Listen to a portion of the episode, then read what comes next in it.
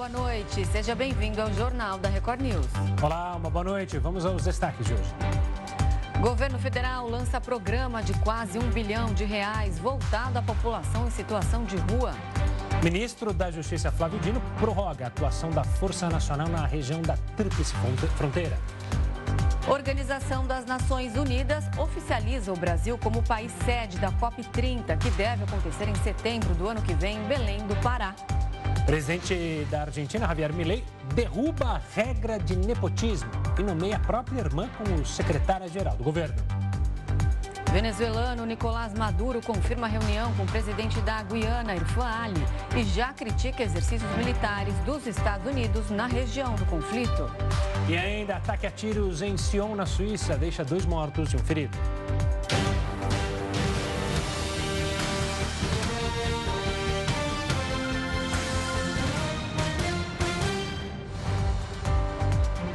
Presidente Lula lançou hoje um programa de quase um bilhão de reais voltado à população em situação de rua. O lançamento ocorreu em meio às celebrações dos 75 anos da Declaração Universal dos Direitos Humanos, completados neste domingo.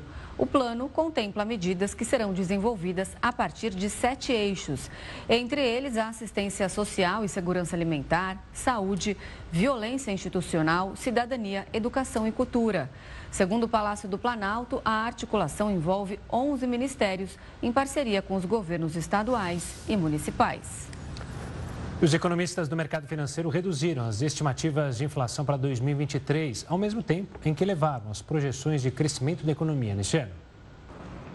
De acordo com o boletim Focus divulgado pelo Banco Central, para este ano a projeção do IPCA, a inflação oficial, recuou de 4,54% para 4,51%. Com a baixa, a estimativa dos analistas para a inflação de 2023 se mantém abaixo do teto da meta definida pelo Conselho Monetário Nacional. A meta central de inflação é de 3,25% para 2023 e será considerada formalmente cumprida se o índice oscilar entre 1,75% e 4,75% neste ano.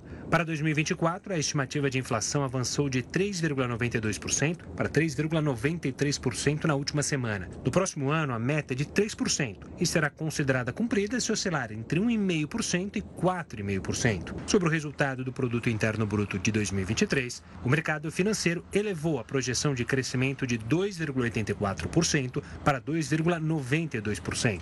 O PIB é a soma de todos os bens e serviços produzidos no país e o indicador serve para medir a evolução da economia nacional. Para 2024, a previsão de crescimento do Produto Interno Bruto subiu de 1,50% para 1,51%. Para combater o crime, os agentes da Força Nacional vão ficar na região da Tríplice Fronteira até o ano que vem.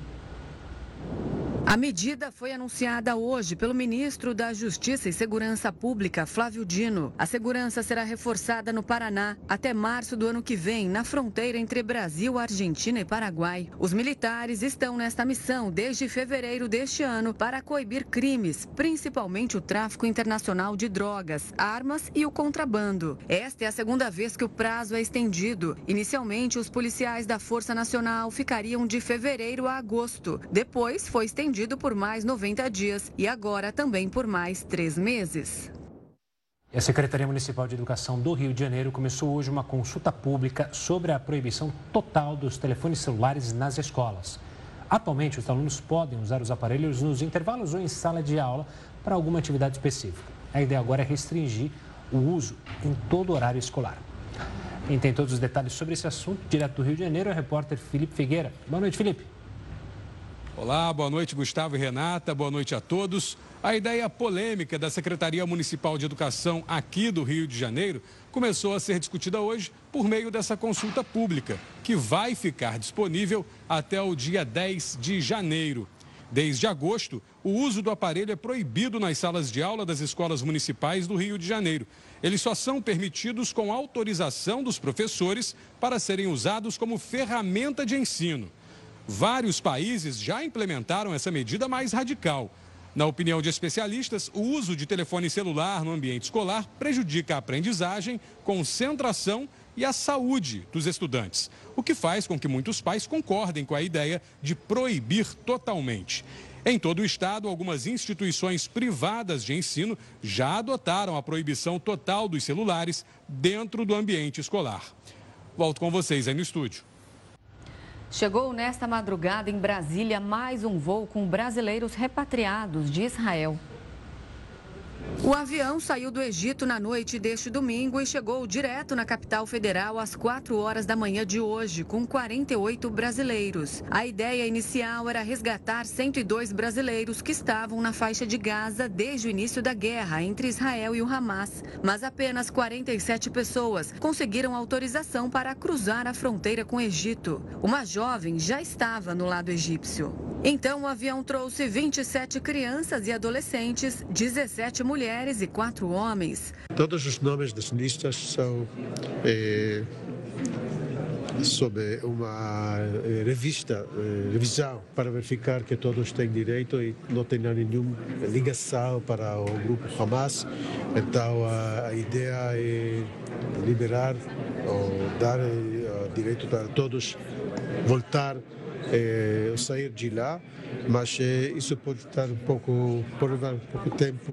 No fim, a maioria deles vão, é, vai sair de lá. As 48 pessoas vão ficar em Brasília por dois dias, onde vão passar por exames médicos e depois seguirão para as cidades onde moram ou têm parentes. Desde o começo da guerra, o Brasil já repatriou 1.525 brasileiros da região em 11 voos da operação Voltando em Paz. Outro avião decolou do Rio de Janeiro rumo à capital egípcia neste sábado, com 11 toneladas de alimentos não perecíveis fornecidos pelo governo brasileiro, que serão doados em ações humanitárias em Israel.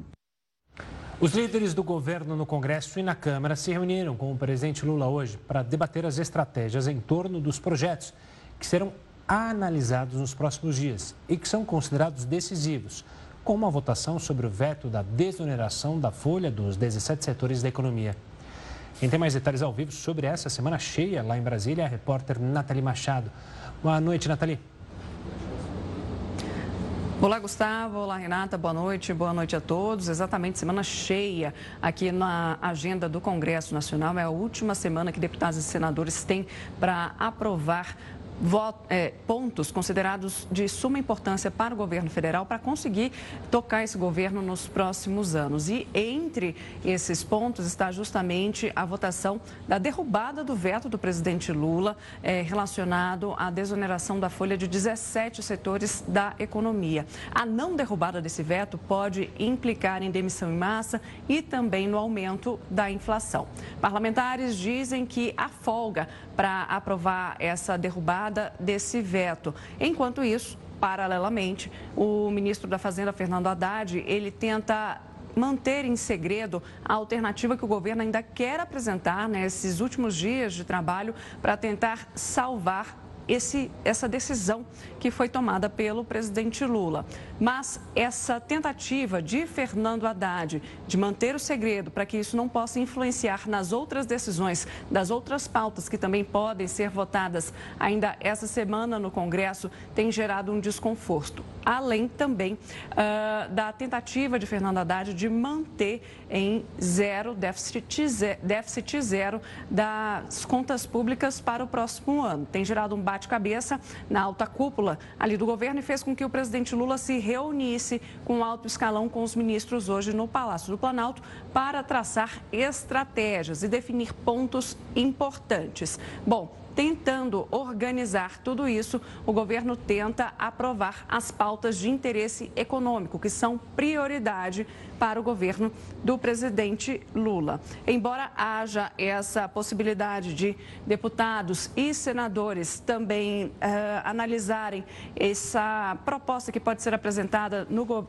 pelo governo, existe um curto prazo de tempo, então eles acham que isso não pode passar caso seja apresentado. Então, também existem outros pontos que devem ser analisados pelo Congresso ainda essa semana, principalmente uh, nessa sessão do Congresso que junta as duas casas. Então, a gente está falando também da aprovação do orçamento para o próximo ano, da subvenção do ICMS, que pode ajudar nas contas públicas, e isso o governo tem batido muito na tecla também para que seja aprovada essa subvenção, e também o texto das apostas online, que pretende taxar as empresas do setor. Gustavo, Renata.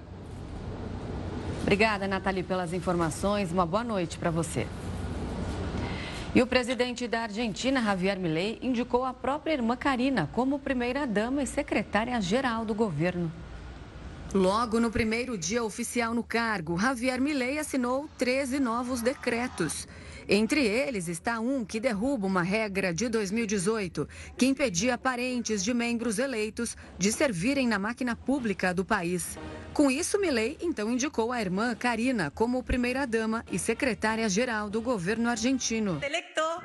A primeira-dama da Argentina é responsável por atividades sociais e, por vezes, diplomáticas. Como secretária-geral, ela vai ajudar o presidente em políticas públicas, preparação de comunicados, participação em tarefas cerimoniais, além de gestão das relações com o público.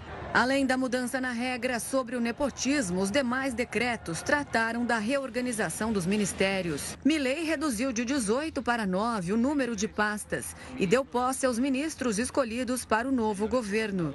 Neste domingo, Javier Milei tomou posse na Argentina e, logo no primeiro discurso após assumir o cargo, afirmou que será necessário adotar medidas de choque e cortar gastos para tentar estabilizar a economia argentina, que vive um dos piores cenários da história do país. Para falar sobre essas primeiras medidas de Milei como presidente da Argentina, a gente recebe o professor de geopolítica João Correa. Professor, obrigado pela participação aqui. Eu queria começar com esse ponto mais polêmico sobre a irmã de Milley. Ele que se diz um libertário, defensor da liberdade, o slogan dele é Viva la Libertad. Pega mal, pegou mal essa indicação, apesar dela ser, ter sido muito importante na carreira política do Milley, o quanto isso pode gerar um desgaste para o Milley colocar a irmã num cargo tão poderoso? Então, muito boa noite, Gustavo e Renata, boa noite a todos que nos acompanham. Milley agora ele está de candidato a presidente, de presidente eleito, para de fato ser o novo presidente da, da Argentina. E existe aquela complexidade entre o discurso e a prática.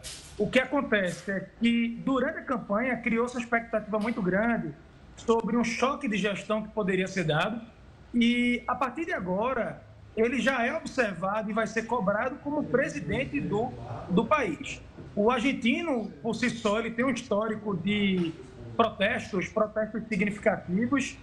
É, há uma tradição recente, se a gente parar para analisar, de outros presidentes que não eram ligados ao peronismo e que não conseguiram concluir o mandato presidencial. Então, a partir de agora, é, o que se observa são os próximos passos. É muito cedo para a gente criar uma projeção.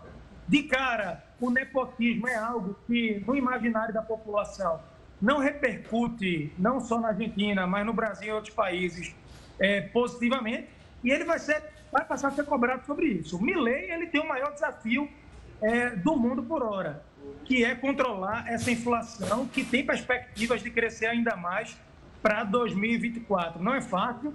O Estado argentino é um Estado inchado. Para vocês terem um dado interessante, o emprego no setor público, no funcionalismo público, cresceu entre 2021 e 2022, entre 2011 e 2022, 34%. E nesse mesmo período, 2011 para 2022, o emprego no setor privado ele cresceu apenas 3%. Então, você tem a população com desemprego, você tem pobreza atingindo mais de 40% da população, uma inflação muito forte e o presidente recém-eleito, que promete um choque de gestão, coloca uma pessoa da sua família é, para participar do governo, revogando uma lei ligada a um decreto ligado ao nepotismo, isso repercute sim negativamente. Professor, pegando aí o seu gancho, logo no primeiro discurso, na posse dele ontem, Milley já falou que vai fazer grandes cortes eh, de gastos do governo, falou que vai ter um ajuste fiscal ali muito grande na Argentina, inclusive cortando subsídios. E aí, como você mesmo lembrou, que 40% da população, ou seja, quase metade das pessoas que vivem ali no país, estão na pobreza. Essas pessoas serão duramente afetadas. Olha, sem dúvida, Renata, a partir do momento que você tem um Estado inchado, um Estado gigante como o da Argentina, não só com a quantidade de ministérios, secretarias, mas cargos públicos. E você tem uma perspectiva de diminuir o tamanho do Estado a, com os preceitos econômicos que ele tanto defende, você vai ter pessoas que tinham um emprego garantido dentro do cenário público e que agora não vão ter mais. Para além disso, Milley vai ter uma dificuldade para formar um time de governo, porque ele tem uma imprensa que vai cobrar parte dele, você tem também o legislativo muito forte, que não é ligado a ele. Hoje eu tenho a impressão que Milley representa apenas a terceira força do partido dele dentro do legislativo da Argentina e até mesmo para implementar essas reformas, ele vai precisar do apoio do parlamento, ele vai precisar do apoio do Congresso. Do contrário, ele não vai ter governabilidade. Ele já anunciou diminuir o número de ministérios, salvo agora a Argentina vai ter Até quando? Deixa uma provocação aqui. Até quando isso vai durar para que ele possa garantir essa governabilidade? Então, como é que vai ser essa equação? Diminuir o tamanho do Estado, gerando uma série de demissões. Isso vai gerar uma insatisfação por parte daqueles que tinham acesso ao funcionalismo público. Para além disso, você tem também os parlamentares cobrando do executivo espaço dentro do governo. Tudo isso, de fato, são desafios que vão ser enfrentados por ele. E outro desafio também. Ele falou muito da dolarização. O grande desafio, eu penso, é fazer o argentino que tem tantos dólares fora é, do, do, do, mercado, ou fora do, do padrão. É, é, a, a gente diz hoje que o argentino tem mais, quatro, mais de 400 bilhões de dólares em reservas, como a gente diz, debaixo do colchão. Como fazer o argentino regularizar esses dólares e colocá-los para circular é, é, dentro do mercado ou dentro da estrutura econômica da Argentina? Tudo isso também. Outra coisa, gente, é a inflação, uma inflação de 140% ou de mais de 150%, ela não cai do dia para a noite.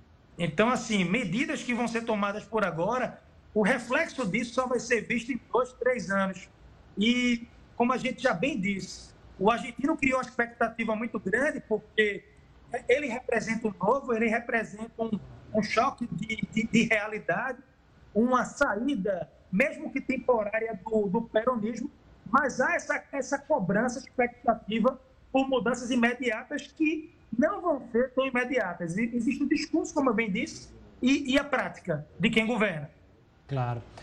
Professor, é, a gente viu aí nas imagens justamente a foto oficial com a participação dos chefes de Estado que foram até a cerimônia de posse.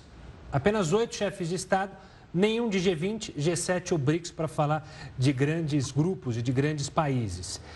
Isso pode ser lido como uma espécie de um olhar meio um pouco com o pé atrás do mundo olhando para essa Argentina, que já tinha o pé atrás antes de Milley, e agora com Milley, alguém que se fala como outsider. Há uma, um olhar um pouco reticente do mundo para o que Milley pode fazer, o que irá fazer é, sob o comando da Argentina? Sem dúvida, Gustavo. Existe uma desconfiança exatamente porque o Milley ele não faz parte da classe política tradicional. Ele é um evento novo dentro do cenário político argentino. A Argentina não é um país que a gente possa menosprezar. É um grande parceiro comercial do Brasil. Nós fundamos junto do Mercosul, apesar de ser um bloco por hora que nunca conseguiu decolar, mas existe, existe uma relação, uma sintonia econômica. E a Argentina também é importante, já foi uma das maiores economias do mundo e tem um significado muito forte dentro da América Latina, que também é estratégica para o mundo.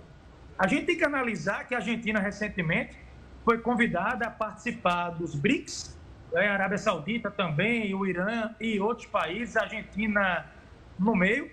Essa confirmação se dará agora em janeiro e o, o, tudo vai depender de qual vai ser o discurso dele em relação aos grandes pares geopolíticos internacionais. Eu já notei uma mudança no discurso dele em relação ao governo do Brasil. Durante a campanha, até uma forma de jogar com o seu eleitorado.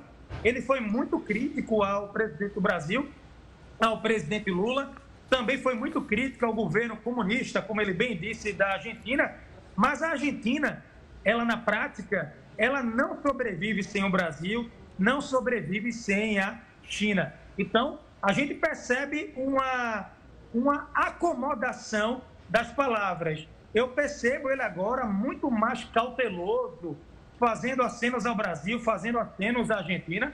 O Brasil não participou, o presidente do Brasil não foi à, à, à cerimônia, até pela questão de todo o desgaste recente também que, que houve, mas o que se espera nos próximos dias é que ele possa, ou nos próximos meses, fazer uma visita ao Brasil, que é um país vizinho e um grande parceiro comercial, e evitar um processo de isolamento.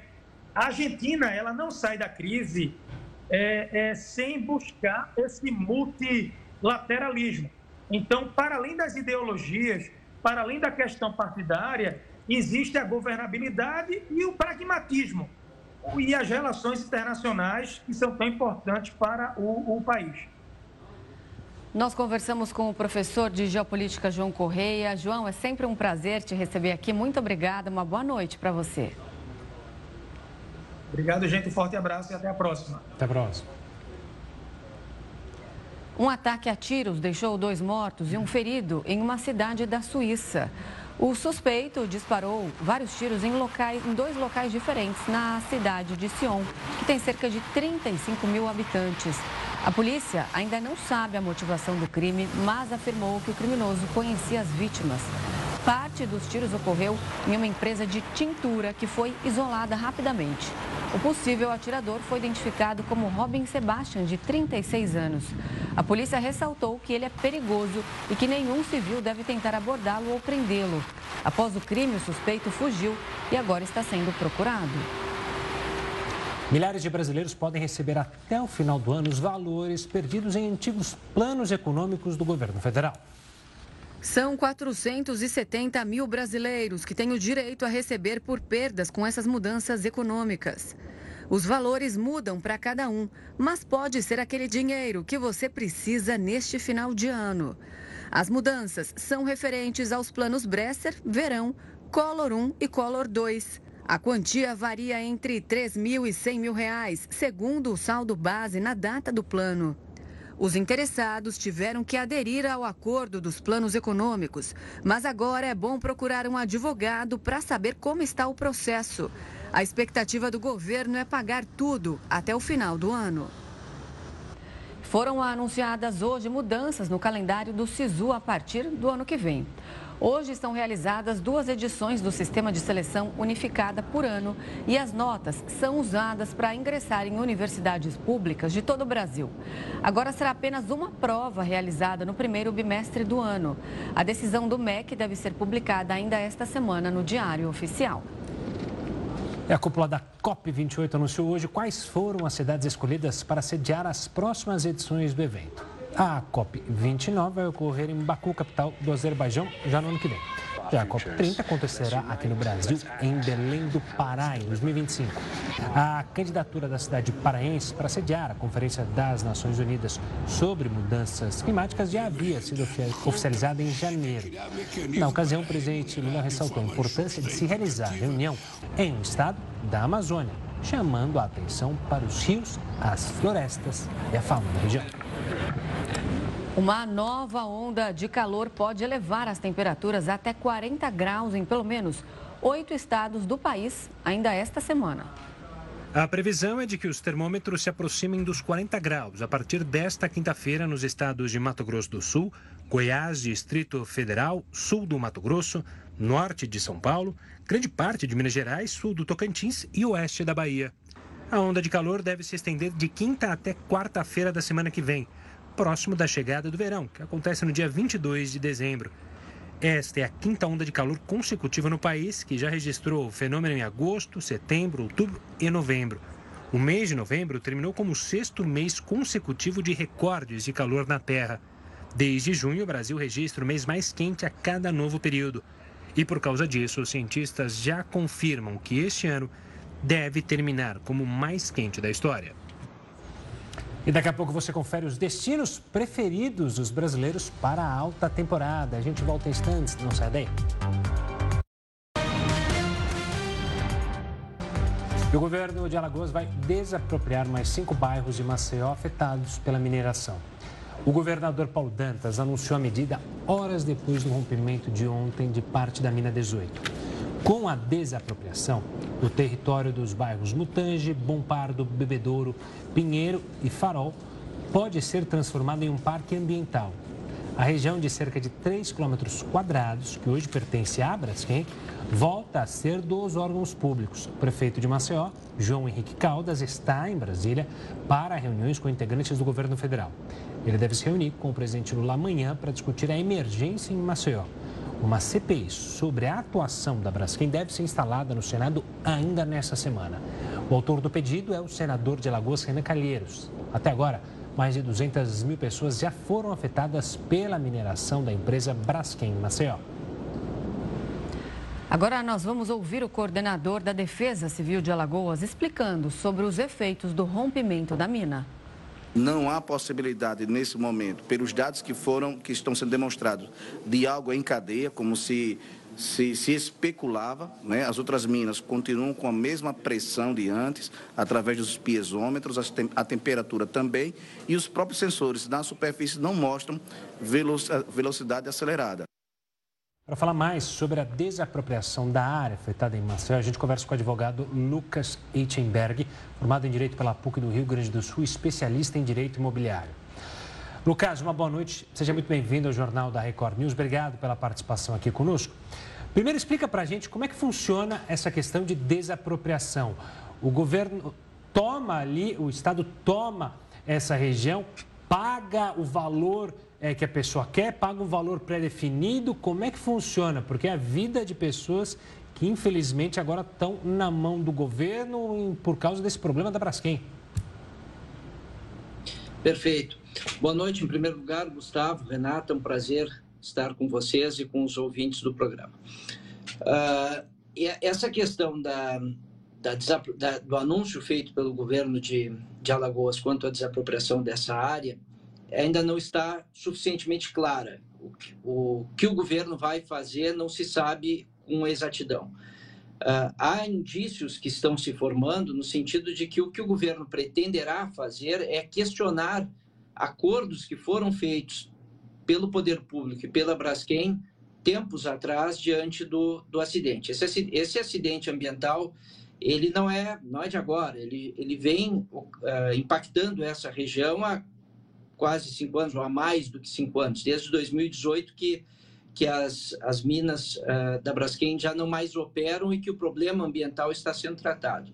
E diante do problema surgido, e uma forma de solução do problema surgido foi uh, a, aquisição, a indenização pela Braskem das áreas dos imóveis atingidos e a aquisição por ela desses imóveis. Então, o que agora o governo vem eh, sustentando é que este acordo não poderia ter sido feito dessa forma, não poderia a Braskem, ao ter indenizado os particulares lesados pelos danos ambientais, ter adquirido a propriedade dos imóveis uh, atingidos, porque uh, isso, isso, segundo a ótica que o governo vem declarando, desnaturaria a questão da indenização pelo dano ambiental ocorrido, uh, traduzindo-se quase como se em um negócio imobiliário. Então, o que o governo pretenderá é questionar estes acordos que lá atrás foram feitos, de forma que os valores pagos pela Braskem aos particulares sejam tratados como indenizações pelos danos por eles sofridos e que esses imóveis, os imóveis atingidos pelo dano ambiental, revertam ao poder público e que neles possa o governo, então, implantar, como vem anunciando, um parque, uh, até em memória do, em respeito aos atingidos por esse dano. E eu diria que, uh, diante de toda essa uh, circunstância que há mais de cinco anos vem atingindo aquela região, o mais importante é que nós tenhamos presente um princípio que no, no, direito ambiental é muito caro, muito importante, que é o do poluidor pagador. Então, se, se há um dano ambiental, se, se há um dano ambiental que causa prejuízos à coletividade ou aos particulares, esse dano, a remediação desses impactos, o pagamento por esses impactos deve ser feito pelo poluidor, deve ser feito, no caso presente, pela Braskem, como ela vem uh, vem fazendo ao longo do tempo, a mais de, de, de, mais acentuadamente desde 2020, quando foi feito o primeiro acordo em torno desses, dessas indenizações, uh, e que seguirá fazendo, porque nem todos os particulares estão até o presente momento indenizados em sua plenitude. Lucas, e como que fica a questão referente ao valor desses imóveis? Porque a gente está negociando com pessoas que moravam ali. Os valores negociados são valores justos? Lembrando também que não são apenas moradores, tinha muitos comerciantes, pessoas que ganhavam a vida ali naquelas regiões. Claro, sem dúvida. Uh, Renata, uh, a indenização a ser paga a esses particulares que foram atingidos pelo dano ambiental ocasionado nessa região, ela deve ser plena e ampla. Ela deve indenizar o valor de mercado desses imóveis e, obviamente, o valor de mercado antes do dano ambiental ocorrido, ou seja, quanto esses imóveis valiam no momento em que aquela região não estava ainda impactada pelo dano, mais os lucros cessantes que essas pessoas têm, ou seja, aquilo que elas legitimamente iriam ganhar e deixaram de ganhar em função do dano ambiental. Então, aquelas pessoas que tiveram, que tinham lá um negócio comercial explorado e que deixaram de poder explorar esse negócio uh, comercial por conta do dano ambiental, elas têm que ser indenizadas por tudo isso, não só pelo imóvel que foi atingido, mas também pelo que deixaram de ganhar em função do, do dano ocorrido e da, da da, da inutilização daquele ambiente para, uh, para gerar esse, esse, essa exploração comercial. Então, tem que ser plena essa indenização. Mas essas indenizações, importante nós que nós tenhamos presente, elas não são indenizações que serão pagas pelo governo. Quem tem a responsabilidade de indenizar os particulares que foram atingidos é a Braskem, como vem fazendo uh, ao longo do tempo e que, como eu disse antes, ainda não estão uh, indenizados em sua plenitude. Então, uh, esse, esse compromisso de indenizar os particulares, ele é e seguirá da Braskem. O que o Estado agora está anunciando é que não acha, não entende adequado, não entende que esteja adequado aos preceitos constitucionais que a Braskem, ao indenizar os particulares, fique ela com a propriedade imobiliária. O que o Estado está dizendo é que uma coisa é a indenização e outra é a aquisição de imóveis, que a Braskem, ao indenizar os particulares, ela, na forma do acordo que foi feito com o poder público lá, lá atrás, lá em 2020, ela não está adquirindo imóveis, ela está indenizando os particulares pelos danos por eles sofridos em função do dano ambiental que é de responsabilidade dela e que não seria legítimo e constitucionalmente aceito que esses imóveis passassem ao domínio, passassem à propriedade e posse da Braskem, como hoje estão. Por isso que o governo anuncia que adotará medidas que poderão ser é, na forma de uma desapropriação ou por outras medidas, já se, falou em alguns momentos na, na, no ajuizamento pelo governo uh, de Alagoas de uma, de uma medida judicial que se chama arguição de descumprimento de preceito fundamental, que é uma medida justamente para uh, evitar ou uh, afastar danos oriundos de ações do poder público. Então, ajuizaria essa demanda questionando este acordo que foi fora feito pelo poder público com a Braskem, especificamente na parte em que o acordo diz que, indenizados os particulares, o domínio dos imóveis passa à Braskem. Então, a, Braskem teria feito, um, um, feito uma composição, feito uma transação diante dos danos de sua responsabilidade, que resultaria em ela, dentro do contexto da indenização dos particulares, adquirir para si os imóveis impactados pelo dano ambiental. E é isso que o governo agora uh, anuncia é, pretender questionar e invalidar esta parte do acordo para que estes imóveis impactados pelos danos ambientais não fiquem no domínio, na propriedade da Braskem, mas sim fiquem no domínio do poder público, no, no domínio do governo de Alagoas, para que ne, ali seja implantado um parque público. Lucas, eu quero fazer uma comparação. Eu sei que são casos diferentes, é, danos diferentes, mas que me preocupam da mesma forma. Quando a gente teve é, o caso em Minas, em Brumadinho, houve um problema que se arrastou por um bom tempo envolvendo qual justiça que pode ou não definir se é a justiça estadual, porque o fato ocorreu em Minas, ou se é a justiça federal. Isso também pode ocorrer lá em Alagoas, em Maceió. Precisa ter essa definição de quem julga pelos casos não só dos imóveis, mas pelo dano ambiental, pela uma futura multa que a Braskem possa pagar. A decisão, ela tem que ser da Justiça Federal ou da Justiça Estadual? Perfeito, Gustavo. É uma boa colocação essa que tu, tu traz. Uh, há dois aspectos uh, de análise desse, dessa problemática envolvendo o foro competente para julgar essas demandas. Um aspecto são as demandas individuais, as demandas dos particulares impactados pelo dano ambiental.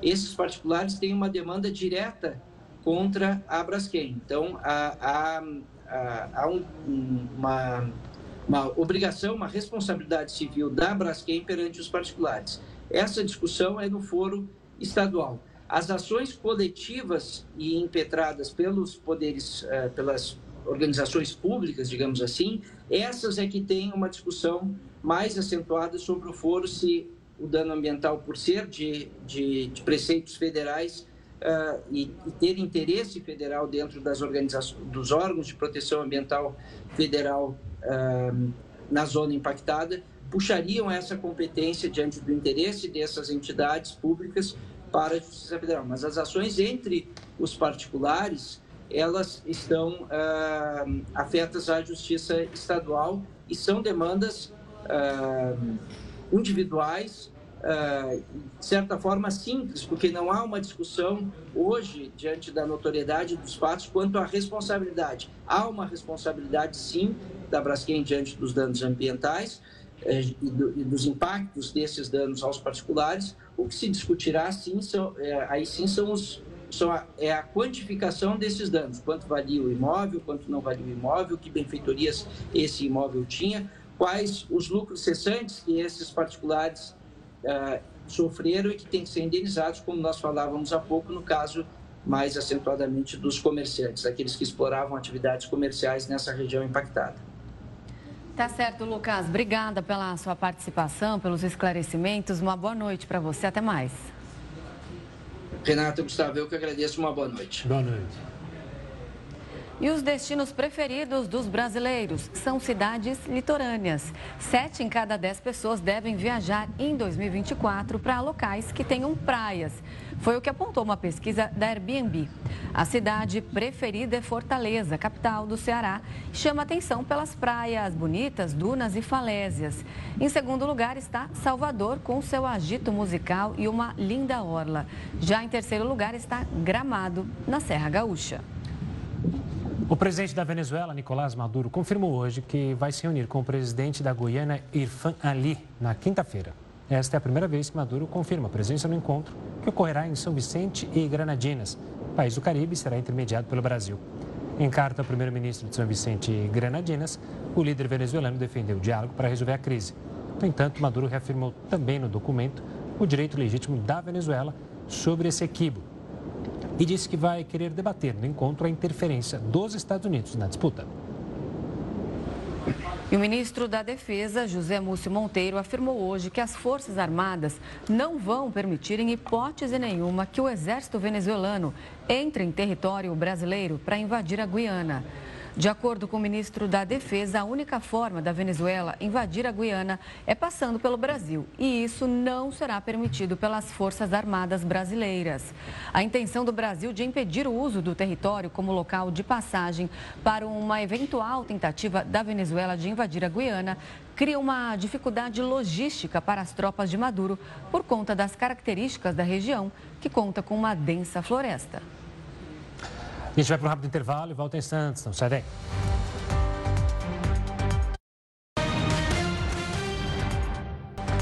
E o relator da reforma tributária na Câmara dos Deputados defendeu suprimir a cesta básica estendida criada pelo Senado. Agnaldo Ribeiro defende manter a cesta básica nacional, criada pela Câmara dos Deputados, mas usar o cashback para os demais itens que seriam abarcados pela cesta estendida do Senado. Os itens da cesta básica nacional serão definidos em lei complementar depois da aprovação da reforma tributária. Antes da aprovação do texto da reforma pela Câmara, alguns críticos da proposta passaram a sugerir que havia possibilidade de aumento nos preços dos itens que compõem a cesta básica com os novos tributos. O Pix automático e o Pix agendado, que foram anunciados recentemente pelo Banco Central, só estarão completamente disponíveis em outubro do ano que vem mas alguns bancos já disponibilizam essas duas novas modalidades para seus clientes. Há pessoas que têm tido dúvidas sobre quais são as diferenças entre essas formas de transferir dinheiro. No Pix automático, as informações de pagamento são fornecidas por quem vai receber o valor, que nesse caso é obrigatoriamente uma pessoa jurídica. Já no Pix agendado, esses dados precisam ser informados por quem vai enviar o dinheiro, sendo que esse envio pode ser feito tanto por uma pessoa jurídica quanto física. E para falar mais sobre o Pix automático e agendado, a gente conversa com Lincoln Rocha, presidente da Pagos, a Associação de Gestão de Meios de Pagamento Eletrônicos. Seja muito bem-vindo ao Jornal da Record News, Lincoln. A gente pode dizer que é um novo débito automático nesse Pix agendado, Pix é mais uma possibilidade para o pagamento? É parecido com aquele débito automático? É sim, Gustavo. Boa noite, Gustavo. Boa noite, Renata. Muito, muito bom falar com vocês novamente. É isso. O que você falou, ele é muito similar. É, só que agora, com uma, a grande notícia é que o Banco Central ele é o provedor desse serviço é, através da plataforma do, do, do, instrumento Pix e fica agora democrático, porque nem todos os bancos oferecem o, o débito em conta. Né? E também você pode fazer uma comparação com o cartão de crédito recorrente. É uma modalidade mais recente, nem todo mundo conhece, mas é aquela modalidade onde você cadastra um cartão de crédito para um serviço de, de, de plataforma de, de, cinema, de streaming ou, ou outras plataformas que você cadastra seu cartão e ali faz a cobrança recorrente. Mas também cartão de crédito não é alvo para toda a população, então a sociedade vai ganhar muito com o Pix automático. Com esse Pix automático e o agendado também, eles serão gratuitos? Serão. Isso é mais uma grande notícia. E o Banco Central ele está inovando cada vez mais. O Pix agendado ele, ele é uma é uma coisa que é um pouco mais comum. É como se fosse um TED programado. Já existe esse serviço, só que até outubro de 24 todos os bancos e todos os provedores de PIX que estão cadastrado, cadastrados no Banco Central serão obrigados a oferecer isso e de forma gratuita para a pessoa física. Lincoln, a gente tem acompanhado o Pix desde o seu nascimento e ele tem tomado grande parcela aí dos pagamentos, justamente pela praticidade e por ter caído no gosto. A tendência com o agendado também é dominar, ou seja, não colocar mais no débito automático, não usar a possibilidade do cartão que você citou, é ele se tornar de fato o, o modo preferido do brasileiro de pagar suas contas, de fazer suas transferências? Gustavo, a pergunta é, é, é, muito pertinente. Quando a gente pega os dados do PIX desses últimos três anos, ou pelo menos dos primeiros três anos, ele tomou espaço quando a gente fala em número de transações. Ele tem hoje 36% do total de transações em número de, de, de, de, vezes que a sociedade usa. Só que a concentração dessa, é, desse uso do Pix está na pessoa física e principalmente para transferências onde ele, de, onde ele derrubou o, o, o, TED e ainda compete em algum grau com os cartões de débito, crédito e pré-pago, que é uma nova modalidade também. Agora, quando você vai para as operações de pessoa jurídica, principalmente quando é recebimento de boleto, quando é débito, é, débito em conta, como você citou há pouco, ou, ou outras modalidades aí de interbancário, em volume absoluto, o, o, o, o PIX ainda não penetrou. Então, agora com essa modalidade, entrando aí no consumo das famílias para pagar boleto, para pagar as contas recorrentes, que são luz, água, gás, telefone, e vai ter também uma redução no custo financeiro, na verdade, nos custos bancários, nas despesas bancárias das empresas.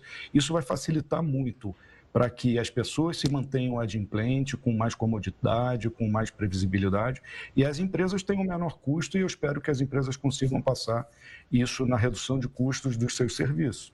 E pode estar ligado a plano de saúde, a escolas, a mensalidades, a qualquer outro tipo de despesa recorrente. Os boletos são muito caros ainda, então isso agora vai ser é, uma, grande, uma nova revolução dessa grande onda que é o PIX no Brasil.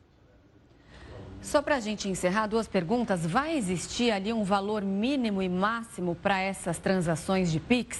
E no caso do PIX agendado, existe uma data, um prazo limite para que eu consiga agendar um pagamento, por exemplo, lá para frente?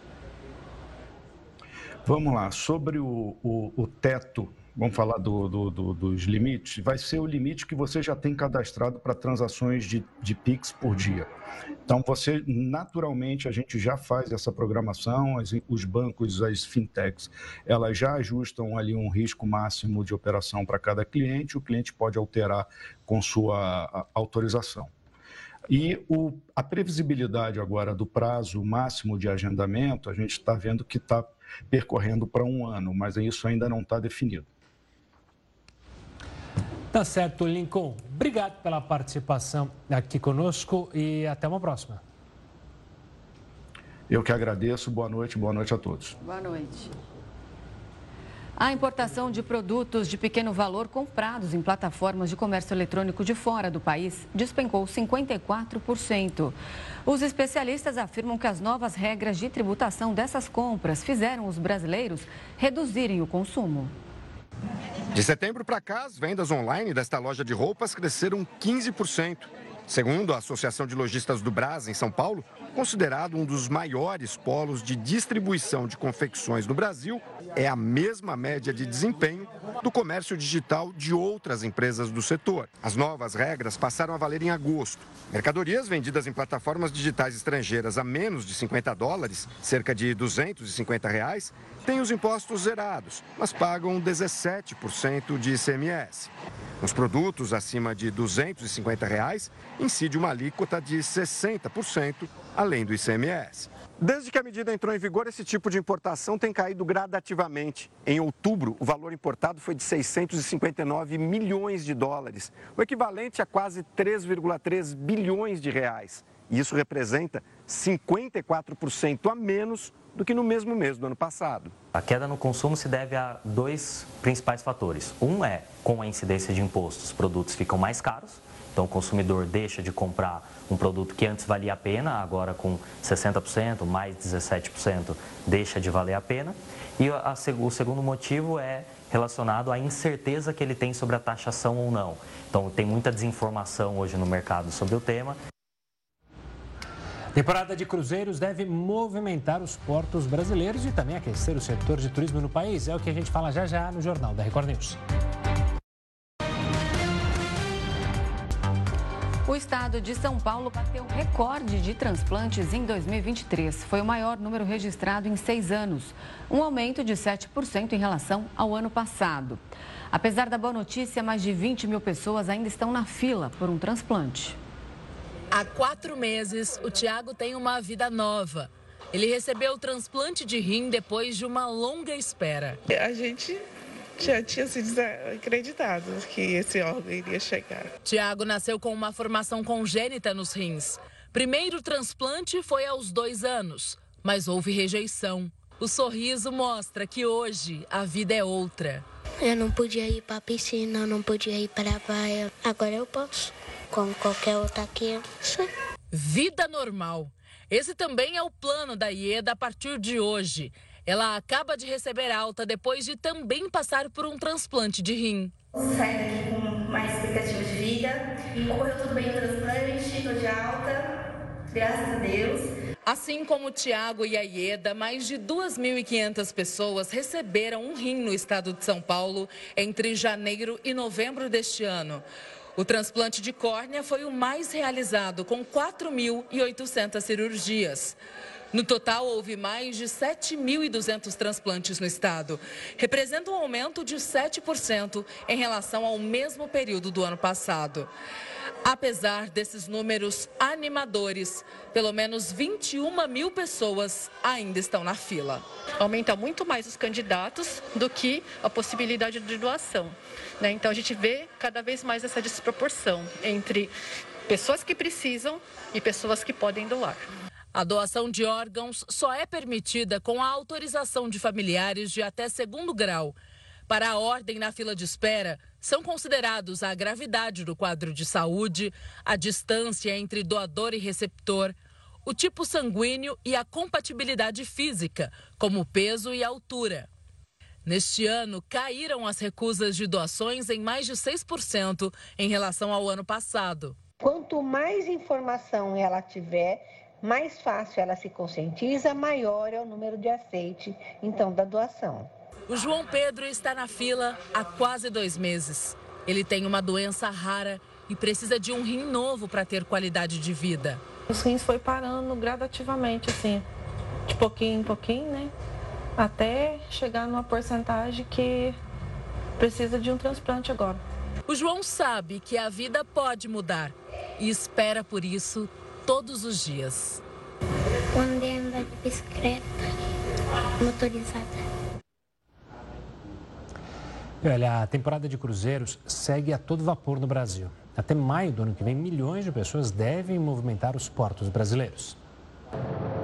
O período começou no dia 25 de outubro e segue até maio do ano que vem. Até lá serão 39 cruzeiros marítimos ou fluviais transitando por águas brasileiras. É a maior temporada de cruzeiros dos últimos anos, com a estimativa de 877 mil leitos. Estão previstas 936 atracações em 46 portos diferentes. Os locais com maior movimento são Rio de Janeiro, Salvador e Santos. Nós temos aí uma expectativa que embarque aqui pelo, pelo Concais, pelo Porto Santos, 440 mil passageiros.